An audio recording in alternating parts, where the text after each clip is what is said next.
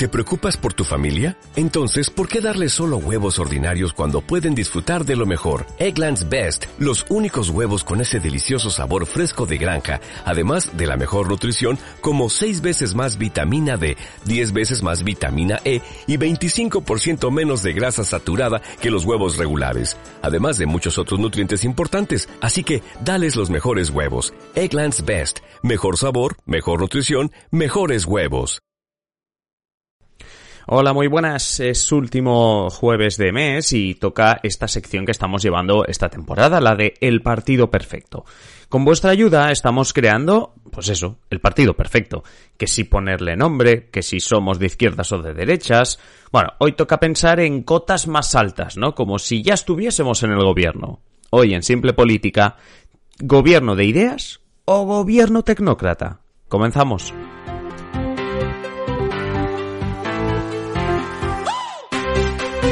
Os habla Adrián Caballero y esto es Simple Política, el podcast que trata de simplificar y traducir todos esos conceptos, estrategias y temas que están presentes cada día en los medios y que nos gustaría entender mejor.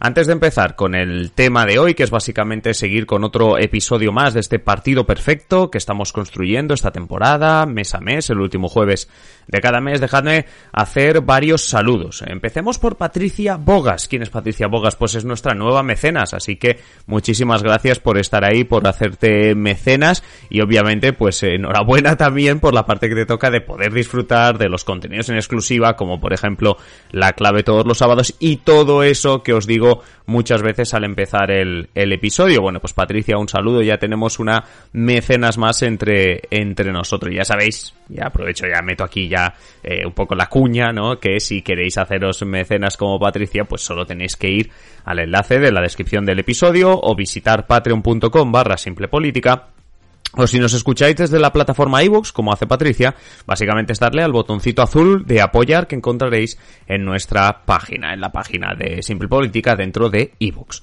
Bueno, más saludos. Otro también a un oyente habitual que siempre está bien, ¿no? Cuando, cuando te dicen pues cosas a mejorar y demás. Y os invitamos siempre a que contactéis con nosotros de todas las maneras posibles, comentando en cualquier plataforma, siguiéndonos en Twitter, lo que sea.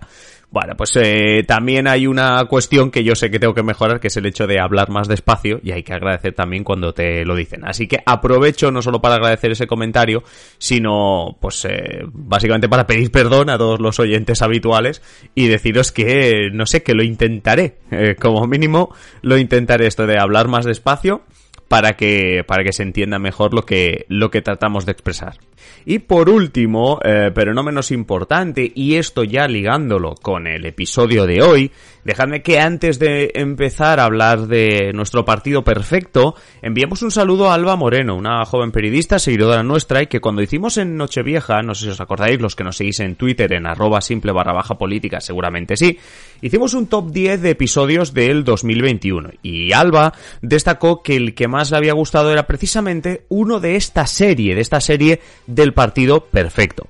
Así que un saludo para ella, por cierto, hace como una semana, diez días o por ahí vi, en su Twitter que había conseguido un trabajo que le hace mucha ilusión y si alguien de la comunidad de Simple Política es feliz, nosotros felices también. Bueno, para este capítulo, dentro de nuestra serie del Partido Perfecto, quizás eh, lo mejor es empezar con definiciones, ¿no? Porque al final estamos tratando de decidir ya no si somos de izquierdas o de derechas, que incluso en su momento ya debatimos un poco que era ser de cada una de estas opciones, sino que eh, lo que estamos haciendo es preguntarnos si eh, nuestro gobierno debería ser más de ideas o más tecnócrata. Es evidente que no estamos preguntando si nuestro gobierno debe tener o no buenas ideas o si debe tener o no ideología. No va tanto ah, por ahí digamos que se pueden separar los gobiernos en dos tipos. A ver, hay muchas, ¿no? O sea, podemos hacer tantas clasificaciones como queramos y muchas veces en, en los rankings que hacemos los lunes con, con Javier, pues es un poco lo que hacemos, ¿no? Pero bueno, podemos clasificar los eh, gobiernos tanto de tantas formas como queráis, pero una de ellas sería hablar de gobiernos ideológicos, donde lo que prima eh, en, las decisiones que toman, en las políticas, en las leyes que se aprueban, eh, pues lo que manda es la ideología, ¿no? Y que se ponga más eh, la idea por delante que, que el pragmatismo o, otras cuestiones. Y, justo eso, el, el pragmatismo que estaba diciendo, es lo que tenemos en el otro tipo de gobierno, el gobierno más tecnócrata. Se les llama así, ¿no? Tecnócratas, técnicos o, pragmáticos, donde por encima de una ideología, que obviamente cada uno viene de su casa con la ideología, pero por encima de la ideología hay una serie de leyes que les acerquen a esa ideología política, lo que hacen es gobernar desde el pragmatismo, cuidando la economía como una tarea fundamental, dejando de lado las cuestiones más morales, ideológicas, etcétera, buscando más el consenso, ¿vale? Sobre todo consenso que que que eh, por eso se deja lo más ideológico de lado porque no te va a generar tanto consenso en un parlamento se puede llegar a pensar que los gobiernos tecnócratas son como esos entrenadores interinos de un equipo de fútbol muchas veces, ¿no? Es de que entre que echan a un entrenador y viene el siguiente, que son ellos los que ocupan ese cargo, ¿no? Tres o cuatro jornadas, ¿no? Pues podríamos pensar que muchas veces tenemos en la mente esos gobiernos eh, tecnócratas como, como simplemente como aquellos que arreglan un desastre o están ahí de pasada, ¿no? Si uno piensa en la Italia de, de Mario Monti de, de, 2011, pues eh, uno puede llegar a eso, ¿no? contexto de Mario Monti. En plena crisis económica en Europa, en su peor momento se puede decir, desde Bruselas eh, no podían soportar que la cuarta economía de la Unión Europea estuviese comandada por alguien como Silvio Berlusconi. Os acordaréis de él, obviamente. Digamos que Berlusconi ah, es, obligado, entre comillas, a hacer un paso al lado y con una Italia en una situación tan delicada por la crisis, recordemos 2010, 2011, 2012, bien, bueno, eh, Italia, cuarta economía, situación delicada, desde Bruselas ven con buenos ojos que por encima de cuestiones ideológicas de, de un simple debate izquierda-derecha, pues que un técnico, un profesional, más que un político, se hiciese cargo del gobierno. Mario Monti es, y era ya en ese momento, un prestigioso economista.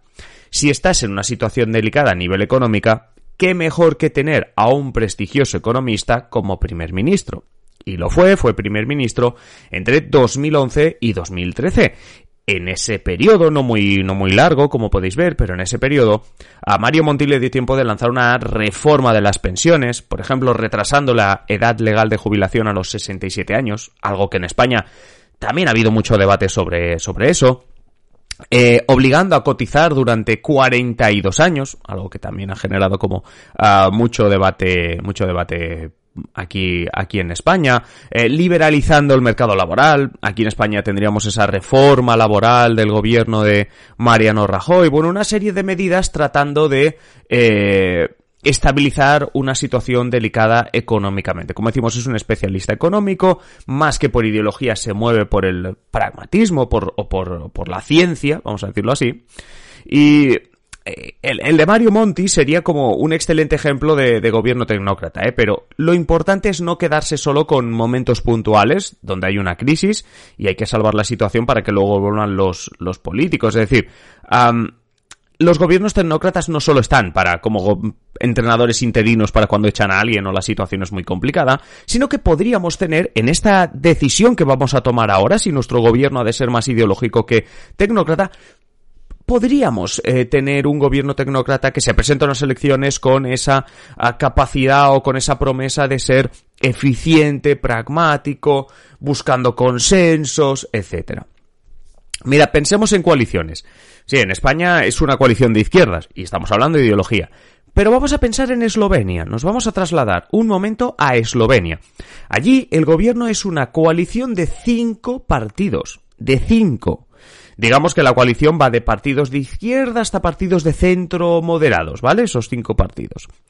¿Qué tipo de políticas vemos? Pues no puede ser muy ambicioso a nivel ideológico, porque corres el riesgo de perder apoyo entre votantes, pero sobre todo de romper la coalición. Claro, porque no todos los partidos van a estar de acuerdo, son cinco partidos, ponerlos de acuerdo en algo muy ambicioso a nivel ideológico cuesta. Por lo tanto, te concentras en desarrollar económicamente el país, que los presupuestos salgan adelante, aprobar leyes que generen el máximo consenso, aunque eso signifique ceder un poco más de lo esperado. En el fondo lo que buscas es la máxima aceptación entre los partidos. No todos te querrán y votarán contigo, pero buscas consensos porque sabes que eso va a legitimar mejor lo que haces. Pero claro, vamos a quedarnos ahora en España. ¿Qué diríais? ¿Ideología? ¿Tecnocracia? Claro, a ver, creo que es mm, eh, menos ideología de la que a Unidas Podemos le gustaría, pero no me negaréis que si nos leemos el pacto de gobierno, que algunos recordarán que aquí el que os habla se lo leyó enterito para vosotros, especialmente para los mecenas, que hicimos un episodio sobre ello, eh, un porcentaje súper importante de lo que se escribió en ese pacto de gobierno tiene que ver con leyes sociales, lo que nos debe llevar a interpretar al gobierno español como un gobierno de ideas. Un gobierno de izquierdas, un gobierno de derechas, está el gobierno tecnócrata, como digo, es decir, ¿qué ponemos delante? Estemos o no en una coalición, ¿por dónde tirará tu gobierno? ¿Por cumplir con, una con, tu ideología? ¿Con no contradecirte? con poner por encima las ideas o lo, que esperarían de ellas, ¿no? De, un gobierno de izquierda, los que se esperaría. O por el contrario, ponemos el pragmatismo, en tanto si la situación del país uh, pide una serie de medidas y, y, o pide una serie de consensos, porque queremos hacer grandes cambios, pero necesitamos consensos para ello. Imagínate, reformar la Constitución, que necesita grandes consensos, eh, ceder a cambio de más aceptación, estabilidad, eh, tanto del país como de nuestro cargo, obviamente. Eh, cuidado aquí, que no es solo que el país le vaya bien, es que no seamos tontos, estamos hablando también de nosotros aguantar en el gobierno, aguantar en el sillón, si lo queréis ver así. Uh, pues eso es lo que preguntamos estos días, ¿vale? Es decir, ya tenemos en este partido perfecto nombre, tenemos ideología, tenemos candidatos, recordarlo también. Ahora lo que preguntamos es ¿cómo será nuestro gobierno? ¿Más ideológico o más pragmático? Ya sabéis que podéis participar comentando este episodio en cualquiera de las plataformas o yendo a nuestro Twitter arroba simple barra baja política donde hemos subido una encuesta con este tema.